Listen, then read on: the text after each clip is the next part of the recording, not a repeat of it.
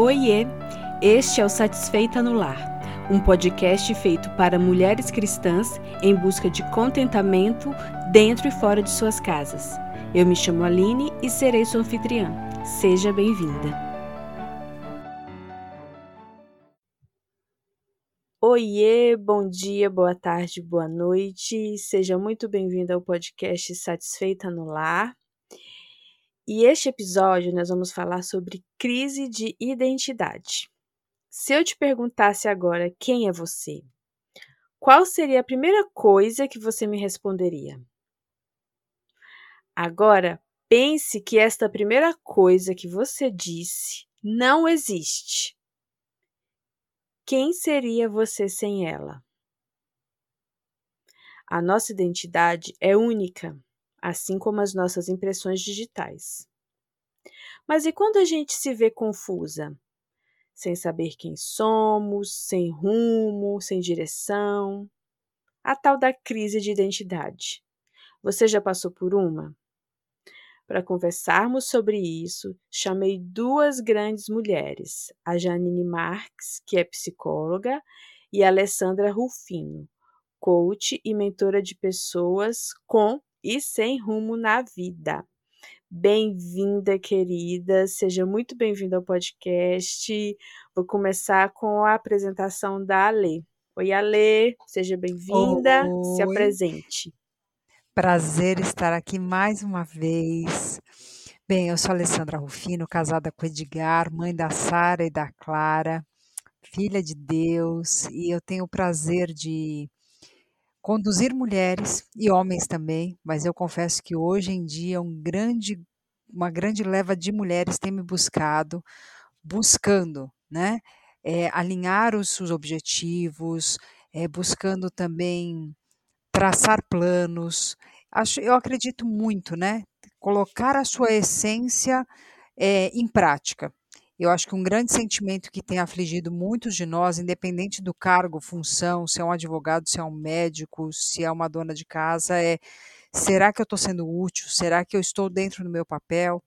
E eu tenho ajudado muitas mulheres e homens a traçar esse caminho.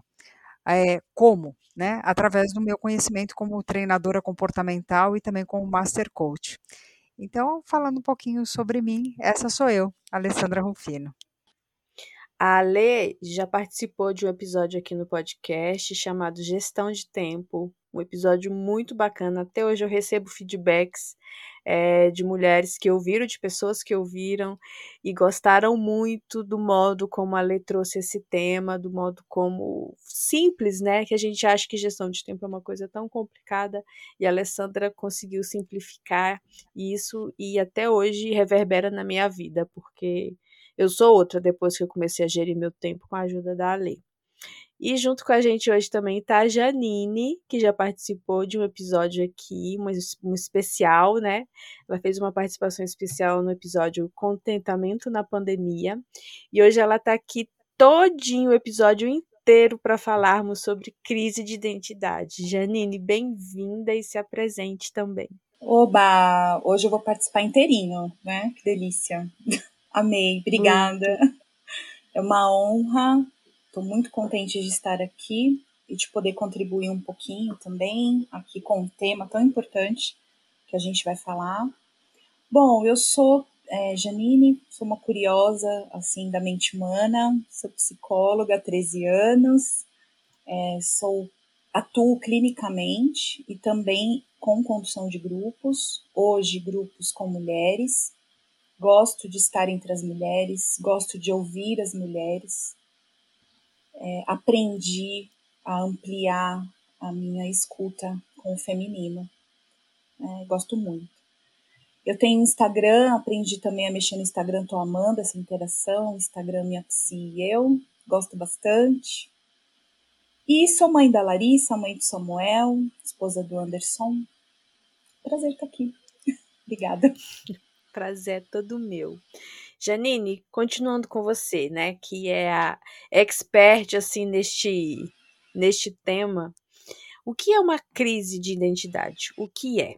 quais fases da vida também é mais fácil a gente identificar essas crises? Bom, Aline, é, eu acredito que a crise de identidade ela é um conflito mental que nós temos, um conflito de reflexão. E geralmente esse conflito emerge quando a gente passa por é, transições, por momentos de forte impacto na vida da gente, ou no nosso entorno, ou com pessoas que a gente ama. Então, é, acaba que a nossa forma de perceber e de pensar, ela altera, às vezes de forma brusca, ela precisa de uma alteração. Então, aí a crise vai acontecer. Ela vai acontecer no campo da nossa mente. Vem a confusão, vem o medo. Será que eu fiz a escolha certa? Será que eu estou no caminho certo? Ou vem perguntas: o que será que está acontecendo comigo? O que será que aconteceu? Né? E sim, existem alguns momentos que ela pode surgir na vida da gente. Né? No caso da mulher, por exemplo, é, acontece muito através da transição biológica. Mas antes de falar da mulher, tem três momentos assim que ela pode acontecer na vida do indivíduo. Por exemplo, é, alguma transição que a gente passa na vida, uma mudança de cidade, uma mudança de país, uma mudança de emprego, por exemplo. É, fases transicionais biológicas que acontecem muito conosco, por exemplo, é, a menarca, que é a primeira menstruação, a gestação, o climatério, a menopausa, né, para as mulheres mais velhas. Quantas mulheres não entram em crise na gestação, não é verdade?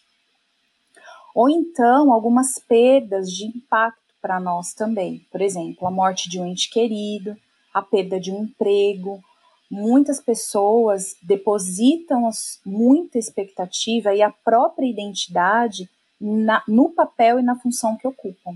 Então, muitas vezes o trabalho define a pessoa, o trabalho chega antes da pessoa, o que ela faz chega antes de quem ela é.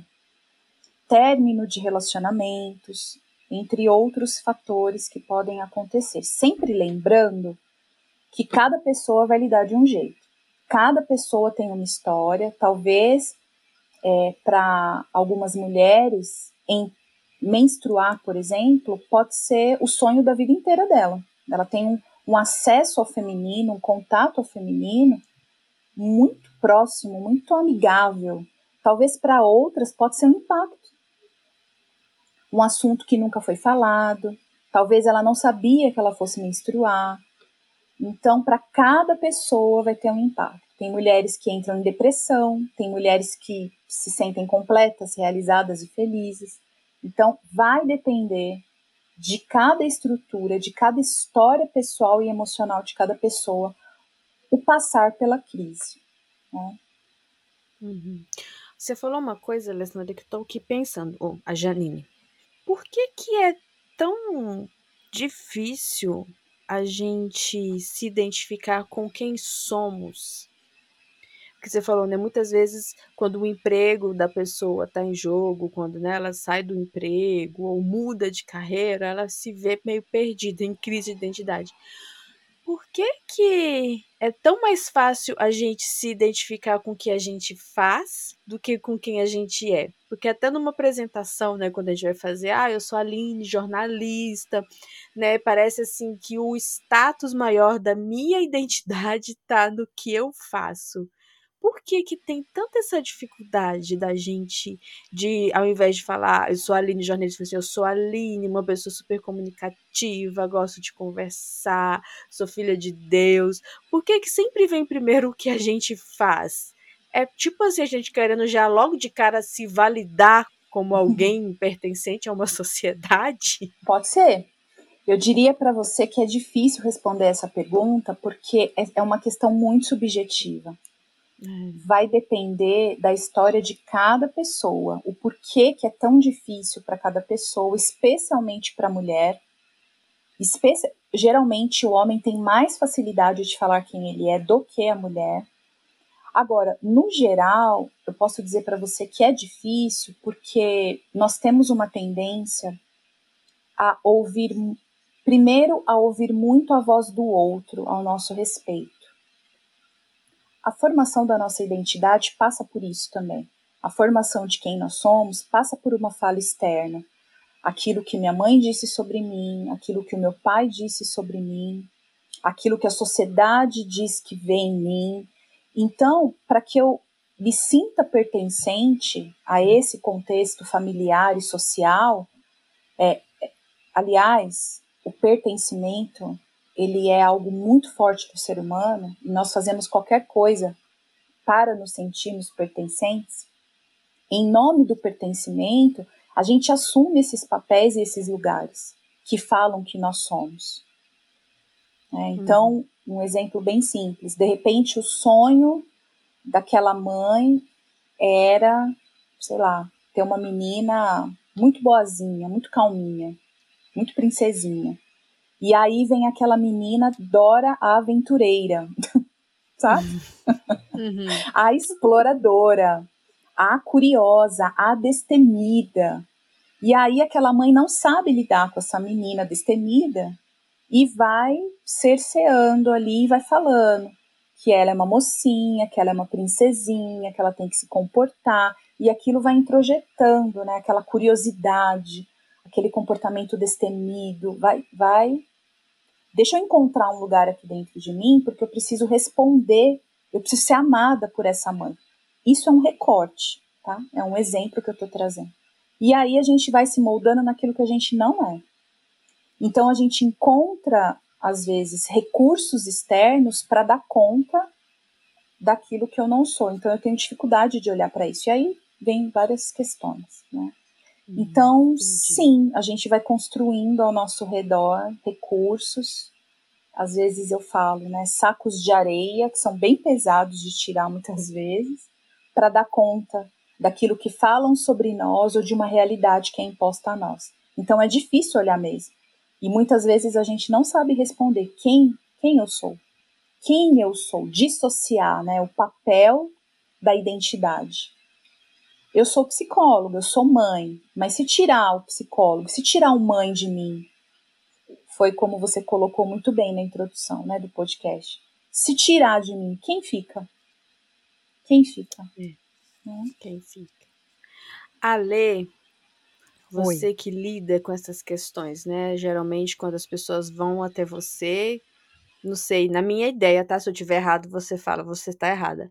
É para tentar performar melhor na carreira. Sim. Né?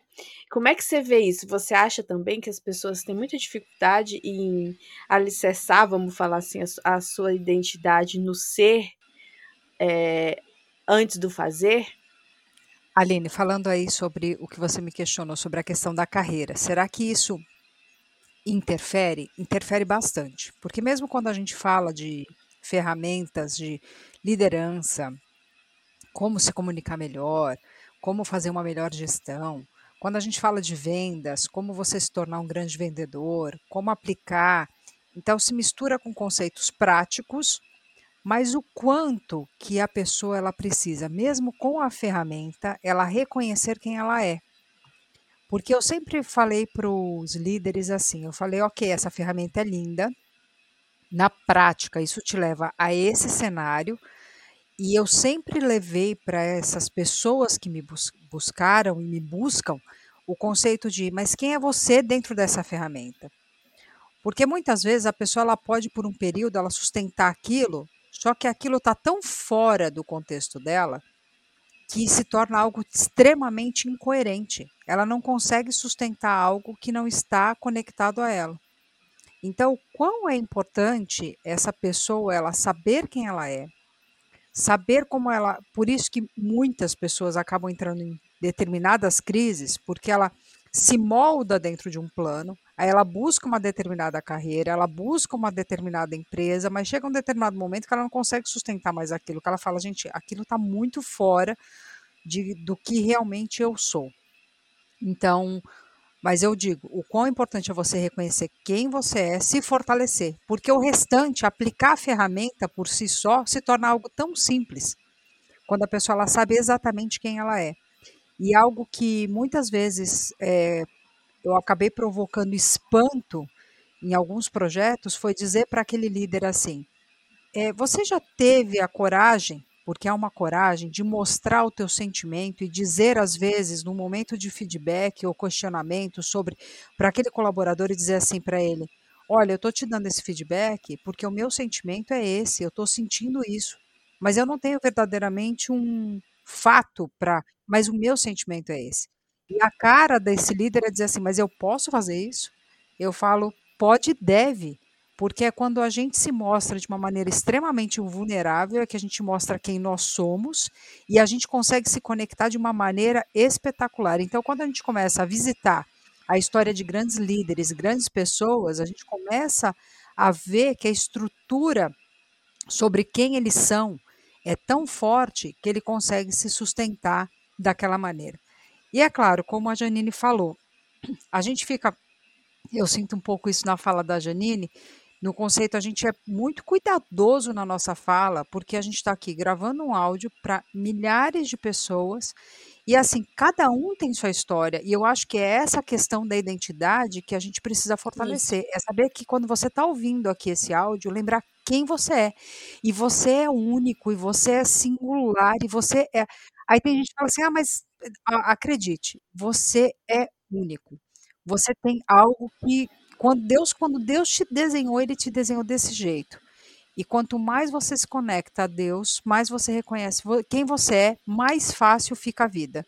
Porque aí você para de se comparar, você para de ficar buscando uma coisa que não é tua. E assim, isso não tem nada a ver com é, que é a questão do ter, né? Ah, o, o carro que eu tenho, a casa que eu tenho, não tem nada a ver com isso. Porque aí você, independente do que você tiver, você está tão conectado, você está tão bem consigo mesmo, que a coisa vai que vai. É muito bom. E eu posso até compartilhar, né, quando a Janine comentou sobre quando essas crises vêm, e eu, eu me reconheci em várias. É, isso que eu ia te perguntar, se você já passou por alguma crise de identidade e se pode compartilhar alguma dessas com a gente. Pois é, algumas crises. Eu vou tentar relatar aqui algumas bem significativas que têm a ver com o que a, a Janine trouxe, né? Uma delas, imagina só, eu tinha o meu trabalho, eu tinha meu emprego, eu tinha minha estrutura, casei, fiquei grávida da Sara na minha cabeça, do tipo assim, ok, quando a Sara nascer, vou tirar licença e depois eu, ela volta para ela vai para a creche e eu continuo minha vida. Por quê? Porque a minha identidade estava muito firmada no meu ter, o que eu tinha, o que eu fazia, né?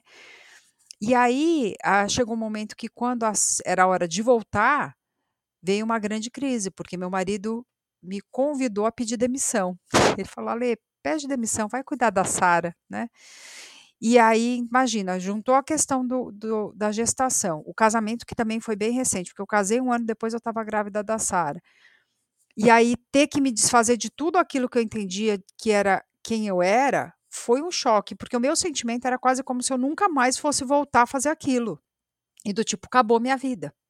Imagina, é, é uma alegria de ter um bebê em casa e ao mesmo tempo quase que você querer falar assim, não quero esse negócio aqui para mim é, roubou toda a minha liberdade, roubou a minha história. Então eu, eu naquele momento eu fui procurar pastor, psicólogo, tudo que era possível, porque eu falei não, tem alguma coisa errada. E tudo direcionou para que eu realmente pedisse demissão e cuidasse da Sara.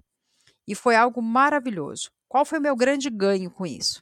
E aí já junto com vocês para dizer assim, logo depois fiquei grávida da Clara. E aí o meu grande ganho é que depois do nascimento da Clara, quando efetivamente eu voltei a atuar na área de treinamento e desenvolvimento, eu percebi que eu voltei muito melhor.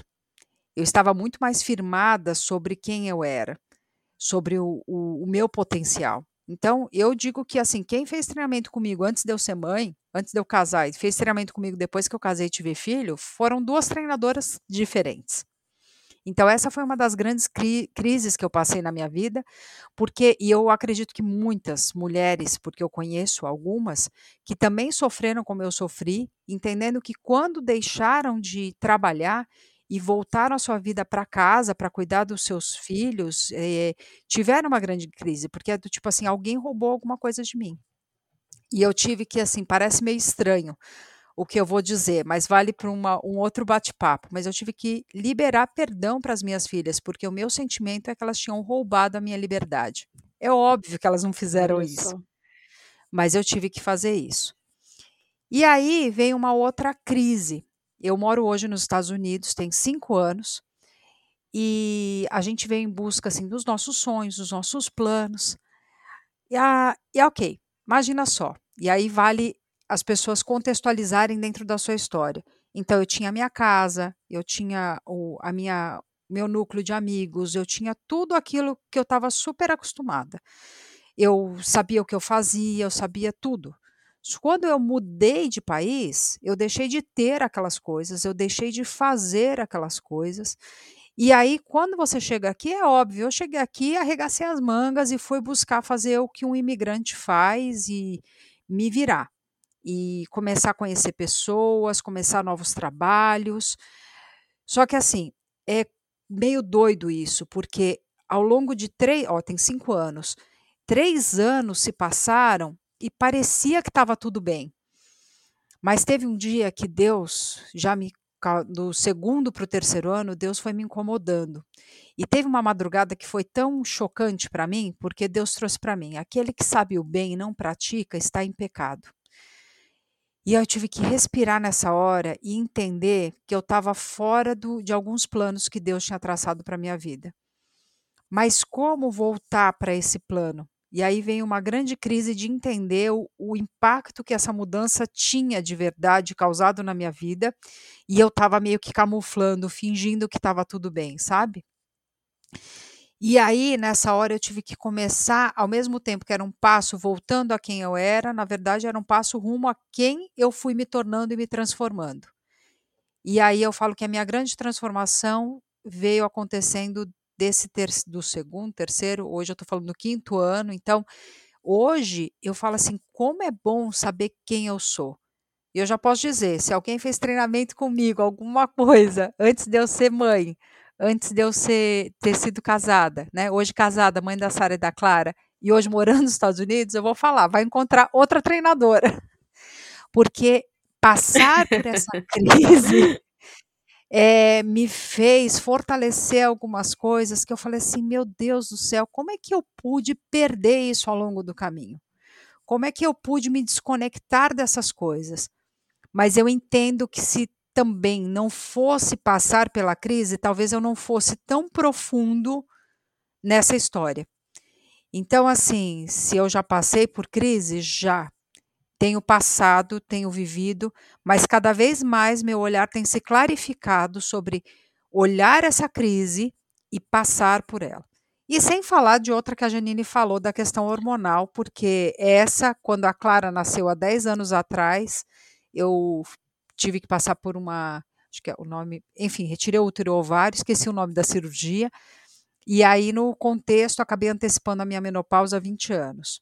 Então isso também é algo que eu tive que aprender a lidar na minha vida com a minha história. Então assim, a gente é um ser maravilhoso, né? A gente é um ser pleno. Então assim, quando a gente enxerga toda essa totalidade, a gente começa assim, não é ter medo ou achar que a gente é incapaz, ao contrário, é dizer assim: eu sou capaz, porque olha a grandeza que existe em mim. Olha essa máquina perfeita, né, que pensa e se move e eu pouco na prática faço esforço para isso acontecer. Mas trabalhar esse o, o eu sou me fortaleceu e tem me fortalecido demais. Aí já vou deixar duas dicas, três dicas aqui. Posso deixar? Pode. Uma delas é assim: tem um filme que é A Paixão de Cristo. Assista esse filme com o um olhar de entender quem é Jesus Cristo. E você vai poder perceber que ele ele tá mesmo naquele momento tão doloroso, ele sabe quem ele é. E isso faz ele passar por tudo aquilo e ser firmado. E ele passa e você quando olha com esse olhar do quem, de quem eu sou, você fala: "Meu Deus". E um outro filme é o filme Mais que Vencedores.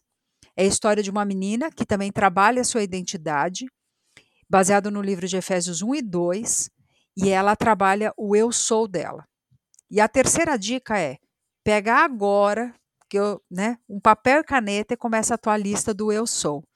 Então eu sou Alessandra Rufino, uhum. eu sou corajosa, eu sou linda, eu sou maravilhosa, eu sou amada. É um grande trabalho para que você, quando olhar a situação externa, lembrar assim: mas eu sei quem eu sou. E o eu sou vai me ajudar a passar por isso, vai fazer com que eu passe por isso. A situação externa se torna muito mais fácil. Então é algo que eu aplico para mim e aplico para as pessoas que passam em processos comigo também. Legal. E psicóloga? Psicóloga tem crise de identidade? Como é que é esse negócio aí? Ou ela já tá tão safo que passa assim, batido, já sabe quem é, já nasce sabendo quem é. Como é que é, Janine? Imagina. Eu acho que é a crise que leva a gente para fazer psicologia, né? Para a gente estudar o ser humano.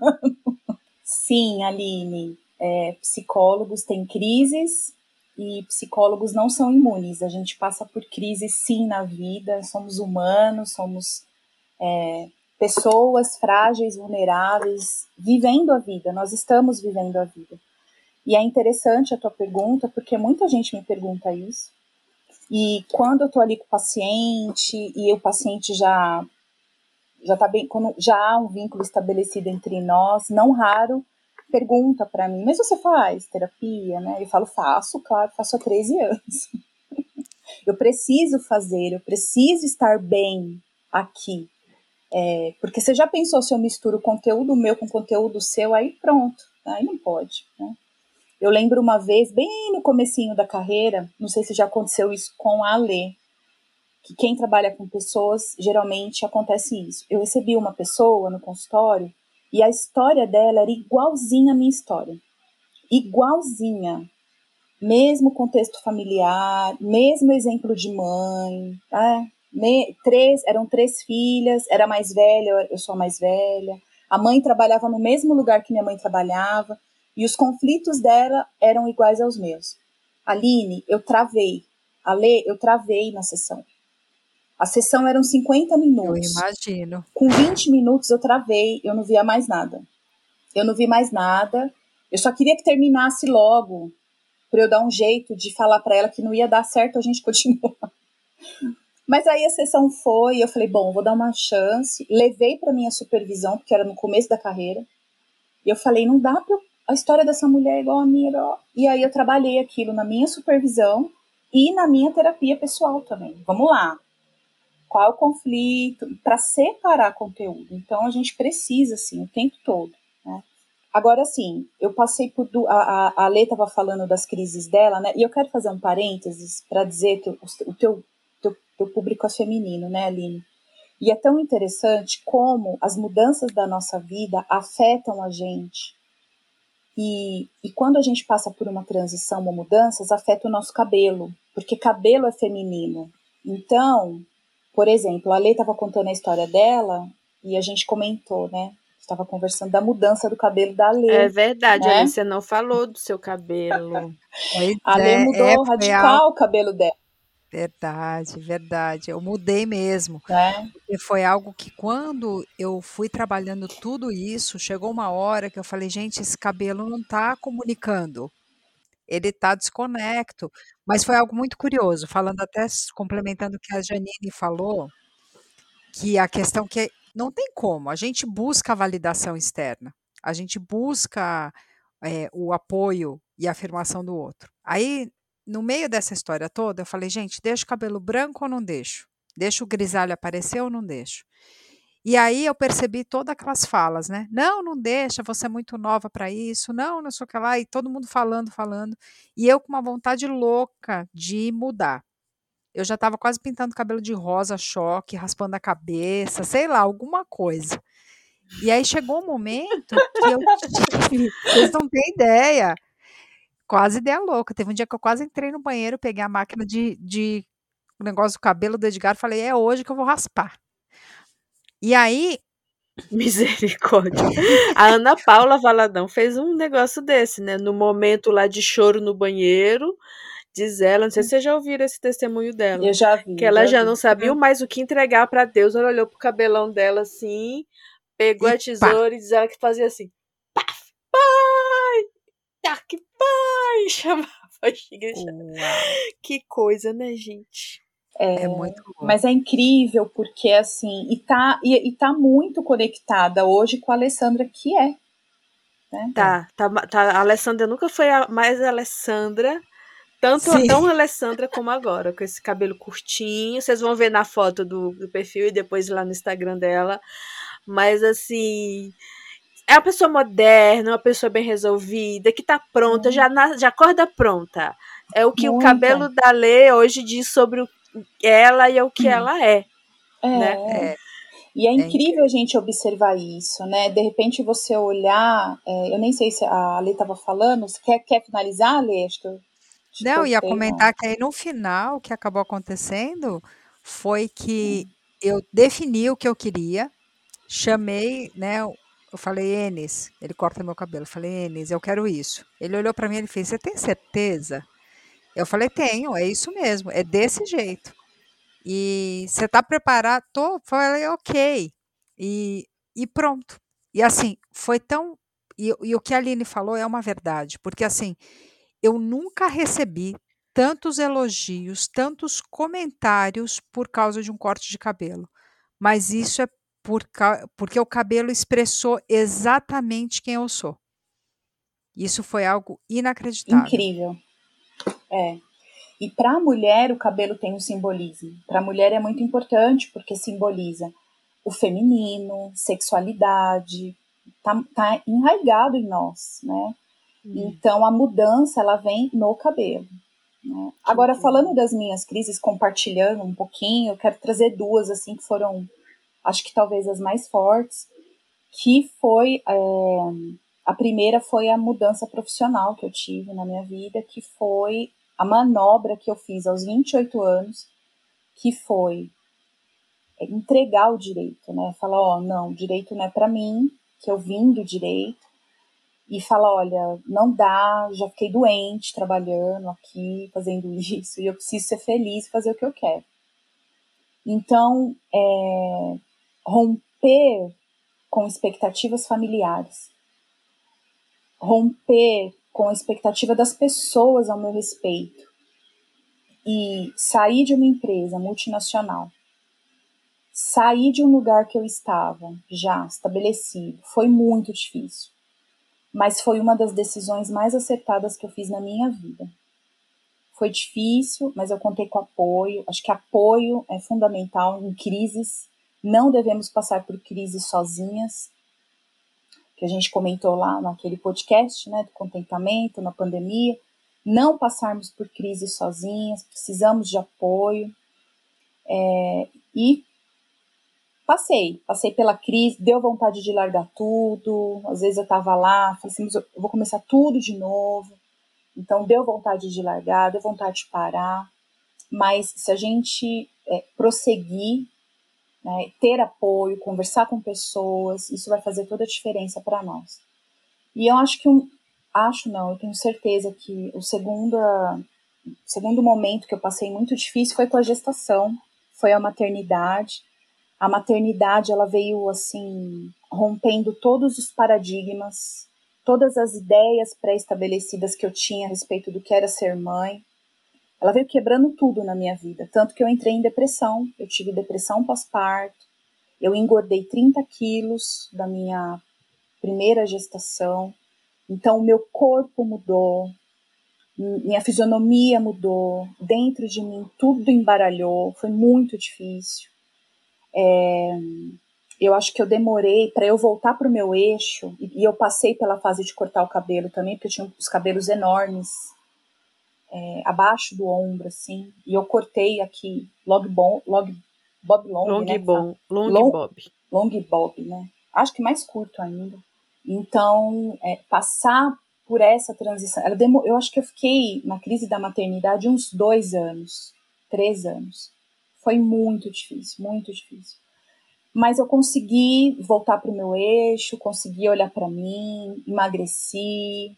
Depois tive outra né? Tive mais dois nenéns e então eu acho que essas crises me marcaram e sem dúvida me transformei numa pessoa melhor. Sim, também quem participar de alguma coisa comigo, Ale, é uma outra Janine. É, a Janine antes de ser mãe é uma, a Janine depois de ser mãe é outra. O meu olhar para a mulher mudou muito, para as mães demais. Então, as crises podem sim nos fazer melhores. Crises transformam, né? É, é, engraçado, né, vocês falarem, né? Ai, quem passou comigo antes, né? Vocês falaram muito de Marcos, né? Quem passou é, comigo antes de ser mãe, antes de casar. É, é engraçado que parece que são outras pessoas, né? São outras pessoas, mas não é é um caminho de maturidade, é um caminho de aprendizado, né? E é uma bagagem que a gente vai levando, né? A gente vai levando na vida algumas bagagens, algumas bagagens a gente percebe que era pedra. E aí a gente tem que deixar para trás, né? Tirar as pedras de dentro da mala e colocar realmente o que cabe a nós. E é incrível como essa questão de identidade, né? Como o nosso corpo como mulher, como a gente entra em crise de, né, de identidade quando acontece alguma coisa né, no nosso corpo, como a Janine falou, a questão de menstruação, de menopausa, de filhos. Como a gente olhar para o espelho e ver uma estrutura diferente daquilo que a gente estava acostumada, nos, nos, nos tira totalmente do eixo. E como que a gente, como uma forma que a gente tem de se reconectar com com, com que a gente é por dentro, o ser, né, que é o verdadeiro eu, né, a nossa alma, passa por esse processo de mudança, né, de emagrecer ou engordar, né, porque a gente fala muito de questão de emagrecer, mas tem muitas mulheres, eu tenho uma amiga que ela tá passando por uma crise muito difícil e ela assim só emagrece, só emagrece. E aí ela fica assim, gente, vocês acham que eu não sofro porque eu sou magra? Eu falei assim, eu te entendo muito, porque eu já fui uma pessoa muito magra. E é do mesmo modo que você não, eu não consigo emagrecer, não conseguir engordar também é um, é um sofrimento para quem se olha e não se vê mais, né? E aí, assim, eu não vou falar das minhas crises, eu vou falar de uma das resoluções das minhas crises, porque eu tô para lançar meu e-book e eu falei de uma crise grande que eu tive, né? E tem muito a ver com a questão do satisfeita no lar. Porque eu não tive crise da menstruação, é, eu, igual a, a gente, a Ale falando, né, a, a Janine falando que assim, tem meninas que se recolhem, né, que ficam envergonhadas. Eu era aquela que queria sair falando para todo mundo que eu era mocinha, que eu era mocinha. e aí as minhas amigas todas falaram assim: Nossa, mas eu já eu já menstruei. E aí eu arregalei os olhos e falei, mas como assim você não me contou? Uma coisa tão bacana. E tem muita questão de retração mesmo, né? Tipo assim, de, sentir vergonha, né? Uma transição, né? Da infância para adolescência, que muitas encaram com um certo sofrimento. Eu encarei com alegria total. Então, eu fiquei felizona que eu já estava passando de fase. Tem a crise dos 30, né? Geralmente tem aquela famosa crise dos 30. Na, nos meus 30 anos, eu casei no ano que eu fiz 30 anos, então foi só alegria. Eu estava me sentindo realizadíssima, que eu estava desencalhando. Amém, glória a Deus. eu falei, nossa, eu vou casar antes dos 30. Eu casei em abril e em setembro eu fiz 30. Eu falei, ufa, passei. Na minha cabeça, tá? Na minha cabeça. Porque... Ufa, passei, foi ótimo. Ufa, passei. Adorei. Porque, assim, na minha cabeça, eu sou de um. Eu, eu sou do interior, lá do interior do norte do Brasil. E para lá, gente, ainda tem muito aquela questão que você tá chegando aos 30 sem marido, você tá velha. E hum. assim, é um absurdo você pensar nisso, né? Porque não tem idade para casar, não tem essa questão de velhice. Mas lá, na minha época, isso era muito forte. Então, uma mulher que chegando aos 30 no casou, tá encalhada. E aí eu vim com isso, né? Mesmo ter saído de lá há muito tempo, né? Já tá morando aqui em São Paulo. Para mim, quando eu estava no ano dos meus 30 e eu ia casar, ai, casei antes dos 30, então eu tava felizona. A minha crise veio depois. E eu digo para vocês que já tem aí mais de um ano e meio é, que eu sair dessa, sair dessa crise. Mas aí, gente, o sair da crise tem a outra fase, né? Hum. Tipo assim, de, de, de, de, vamos falar assim, de você se. É, auto, não é autoafirmar que eu quero dizer. É de você meio assim carimbar quem você é. Tipo assim, agora tipo assim, uma consolidação. Agora eu estou em consolidação da minha, da minha identidade. E aí vai muito no que vocês estavam falando de mudança, né? A Lê cortou o cabelo, a Já também cortou o cabelo. Eu tô numa fase de que eu entrei esse ano, depois que saí da minha crise e fui realmente assim me entender quem eu era e o que, que eu poderia potencializar em mim agora que eu sabia que o meu valor, que a minha identidade não estava no que eu fazia, na minha profissão, minha identidade não estava na minha maternidade, nem no meu estado civil. Onde está minha identidade? Minha identidade está em Cristo. E aí, esse processo de você redescobrir sua identidade em Cristo é um processo de você se reconectar com o Senhor de você saber quem ele é e para qual propósito ele te criou.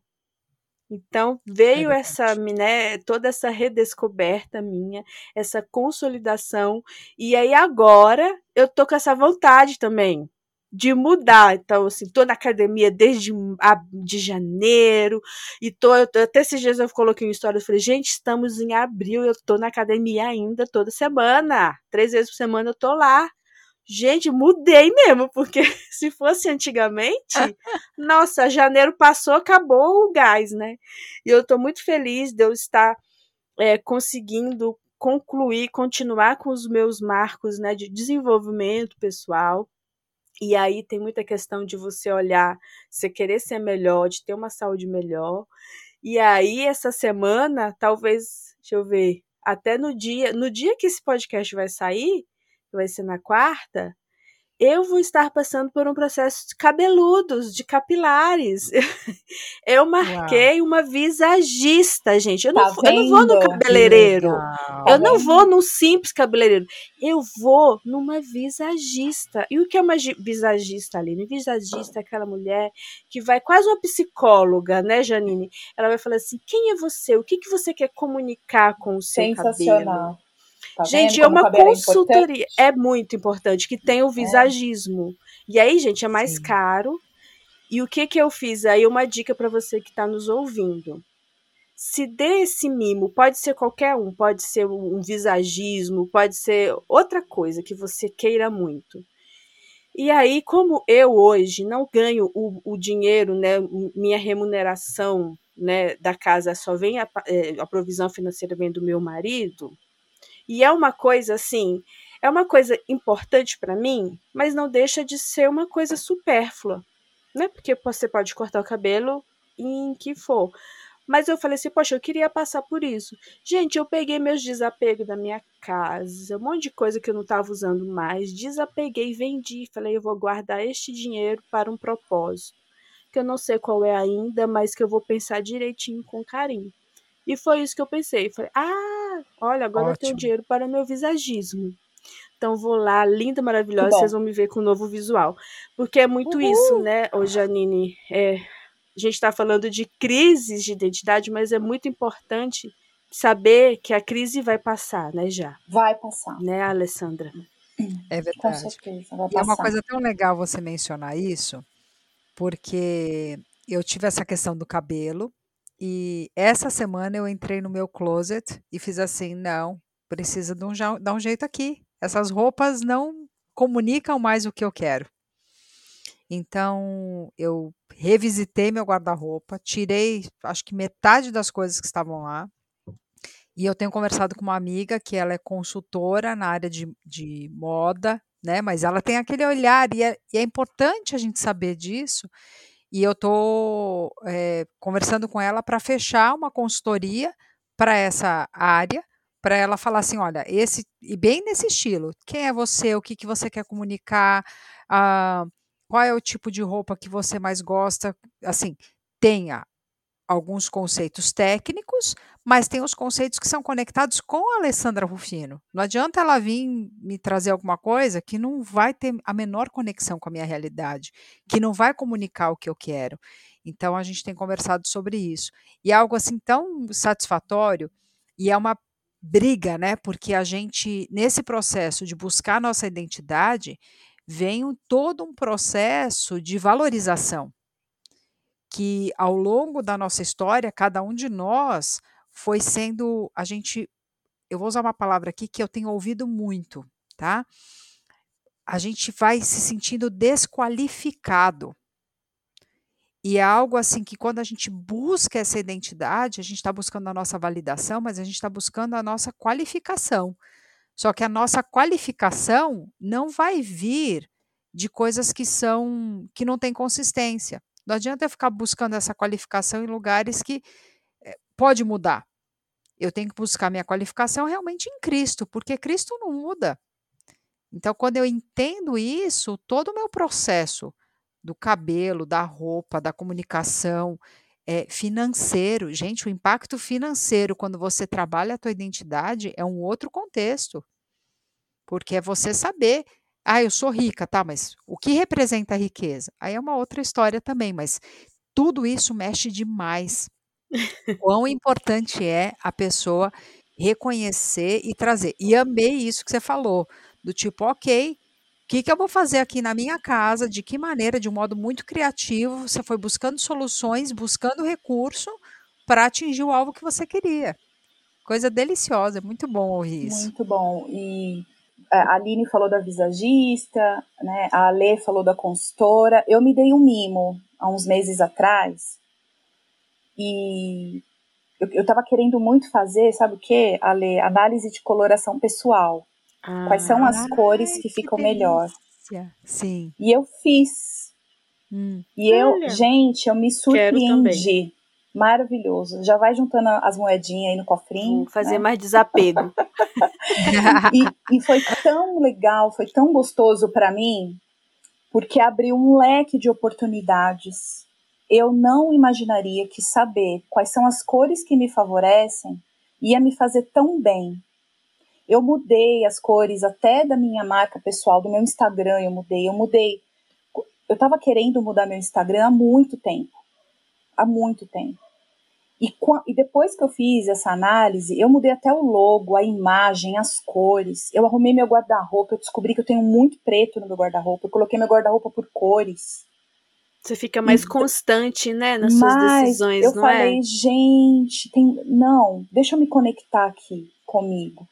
E aí, esses dias, eu fiz uma jornada lá no meu Instagram, é, no mês de março, e eu estudei bastante sobre essa questão da, da menstruação, do ciclo menstrual, e estava estudando sobre hormônios. E você sabe que esse movimento de mudar o cabelo, fazer uma, uma coloração pessoal, ver qual estilo que fica melhor. Esses mimos que a gente dá pra gente acionam hormônios femininos dentro de nós, aciona hormônios de bem-estar dentro de nós. Então, olha que importante que é isso. E isso é um dos ganhos da, de sair da crise também, né? A gente começar a voltar para aquilo que importa de verdade para nós é, Janine, que eu acho assim, vê se eu tô na linha aí psicológica, de psicologia. Quando a gente não sabe quem a gente é, quando a gente não para para se perceber, o que, que a Aline gosta? O que, que a Janine gosta de fazer nos fins de semana? Né? Que tipo de passeio que a Alessandra aprecia de viagem? Quando a gente não para para se perceber nessas coisas, acho que até aumenta o nosso consumo, porque a gente entra tão sem foco. Ah, eu preciso de uma calça. Todo mundo precisa de uma calça, né? Se você não se entende do seu corpo, você não entende que estilo você gosta, você não não se conhece nessas pequenas coisas, você compra a calça, aí você leva, aí você olha pro espelho e fala: hum, na loja tá mais bonita. E aí você entra num ciclo de insatisfação com as coisas que você tem.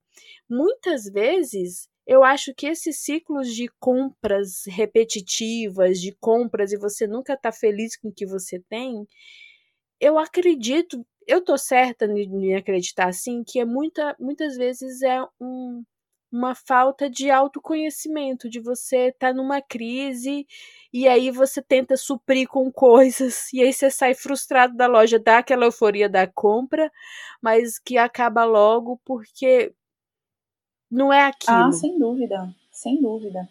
Quanto mais eu me conheço, menos eu olho para o outro, desejando o que o outro tem.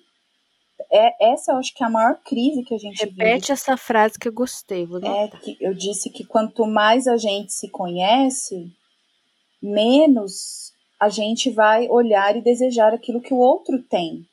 Olhar para o outro com, com desejo pelo que o outro tem.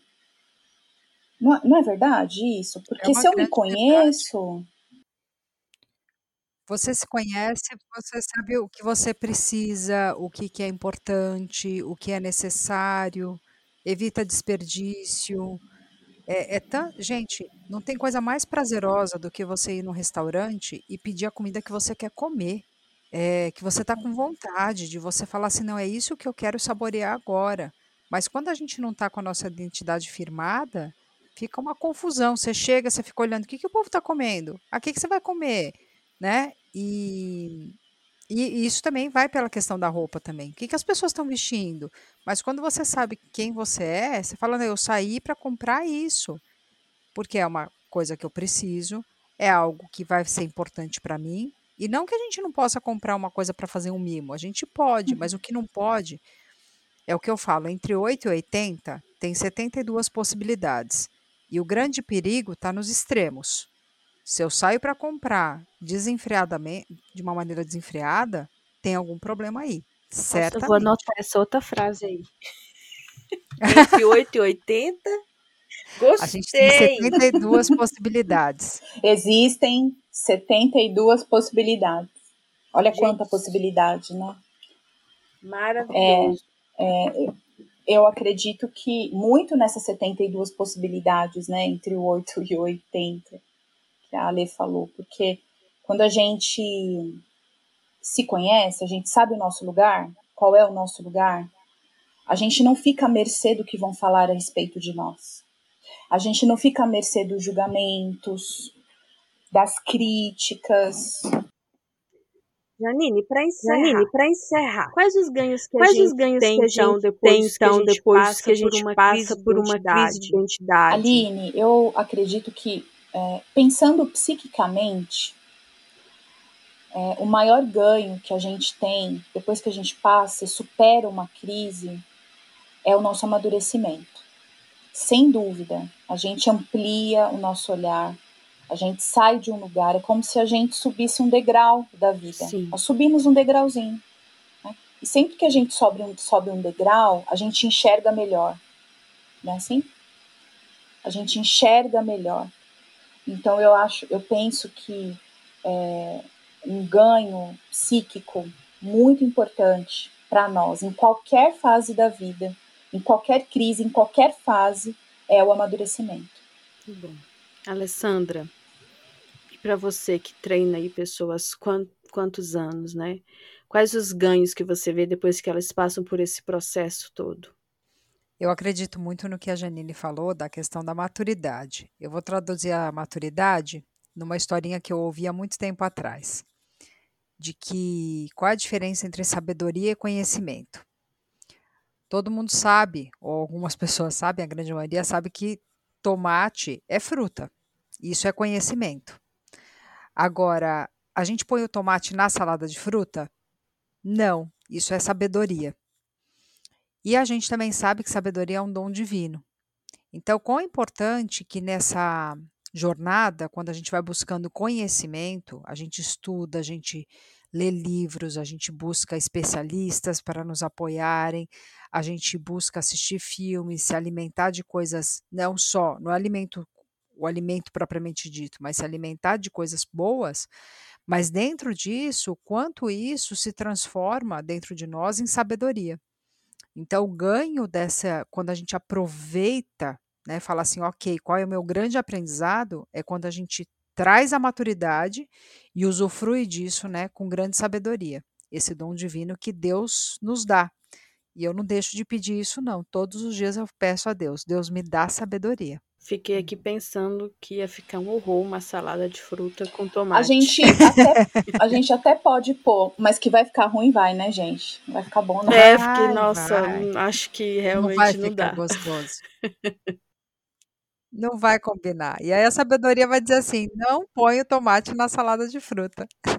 É bem isso. Queridas, muito obrigada pela pela contribuição de vocês. É, foi uma benção para mim é, saber que as crises vêm sim, mas as crises passam. Passa, vai passar. E se demorar a passar, procurem ajuda. Busquem ajuda. Porque se é normal a gente ter crise de identidade, não é normal a gente nunca, parece que nunca sai delas. Então, que vocês tenham esse discernimento, quanto tempo que vocês estão aí insatisfeitas, quanto tempo que vocês estão aí é, em conflitos, não passem isso so, por isso sozinhas. Conversem antes de tudo com alguém que vocês confiam, né, que tem essa sabedoria de não botar tomate na salada de fruta que a Alessandra falou.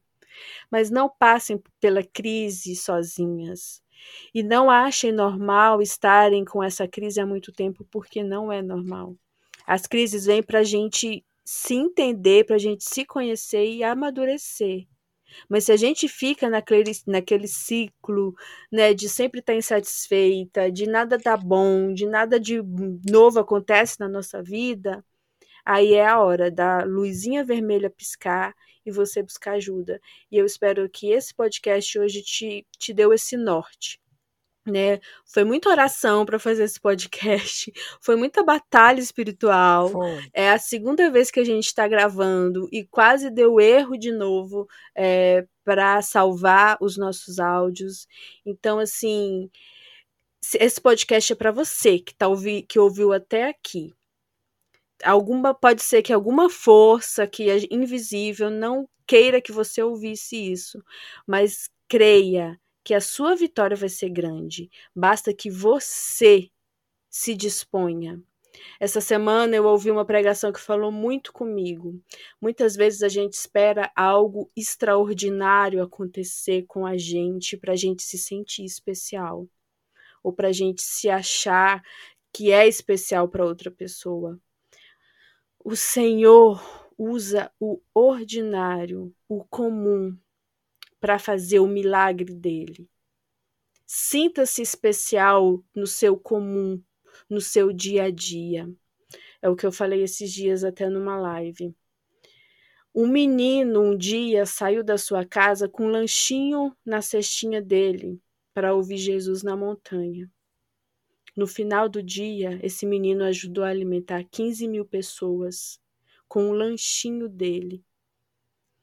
Então, não se sinta menos do que uma outra mulher que você coloca no patamar de sucesso, de uma pessoa bem resolvida, bem vestida. Olha como ela é, eu nunca vou chegar. Porque o Senhor quer usar você na sua simplicidade, no seu ordinário, na sua vontade de ajudar, na sua disposição. Então, se ajude primeiro. Queira ser este instrumento nas mãos de Deus. A nossa identidade alicerçada em Deus é isso: é sabermos que o nosso Deus faz o impossível, ele faz o milagre a partir das nossas vidas. E não precisa você estar tá numa, num pedestal para fazer isso. Você pode estar dentro da sua casa, não se sinta inferior só porque você não tem a carreira que a sua colega de faculdade ou da escola tenha.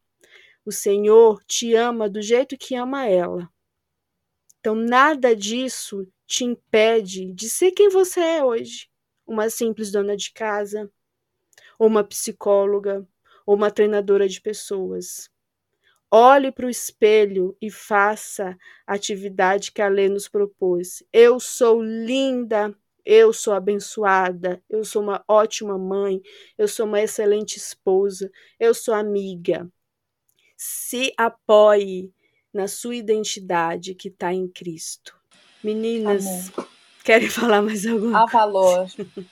Eu quero falar que há valor. Ai, fui ministrada agora. Ô, oh, glória. Só recebendo aqui. Mas há valor, há valor nas pequenas coisas, nas grandes coisas. Há valor. Amém. Demais. Como a Janine falou, é, a gente vem aqui para abençoar, mas a gente sai daqui abençoado. Delícia. Muito bom. Alma Uma cheia. Glória a Deus. Espírito cheio. É. Amém. Espero é que você também que ouviu tenha sido ministrada. Vocês quiserem seguir a Janine e a Alessandra nas redes sociais, elas vão deixar as redes sociais delas lá. E cerquem-se de pessoas que inspirem vocês. Que não queira que você compre X, Y ou Z da loja, mas que queira potencializar as coisas que você já tem. E a Janine e a Alê são essas pessoas, então sigam elas. Alessandra, suas redes sociais. Só colocar lá, Ale Underline Rufino, você vai me achar logo de cara. Hashtag Valem. Tem também YouTube, Facebook, mas o Instagram tem sido a grande alavanca. Então me acha lá e se conecta. O, e é o bom do virtual é isso, né? Mesmo estando muito longe de muitas pessoas, estou aqui em Orlando, estou muito mais perto porque essa conexão virtual tem permitido isso. Bom, Instagram, minha, PC e eu. Estou feliz que meu site está fazendo, vai ficar bem lindo. Mas você pode me encontrar lá, é, manda uma mensagem para mim que a gente conversa, me segue, ativa o sininho, que agora é assim, ativa o sininho, né? É. Ativar o sininho. que aí vai chegar a mensaginha fresquinha para você e qualquer coisa eu estou disponível, é só mandar uma mensagem que a gente conversa. E você que me ouve até aqui, satis, arroba satisfeita no lar, para a gente bater aquele papo gostoso de mãe para mãe, de mulher para mulher, dona de casa para dona de casa e futura empreendedora, né? Quem sabe, né? Só o Senhor sabe, mas vamos além. Um beijo, Deus abençoe e até o próximo. Que bom que você chegou até o final. Muito obrigada por ouvir o podcast Satisfeita no Lar. Eu quero te deixar para meditação primeira carta de Paulo aos Coríntios, capítulo 10, versículo 31. Portanto, se você come ou bebe ou faz qualquer outra coisa, como ouvir este podcast, faça tudo para a glória de Deus. Um abraço e até o próximo episódio.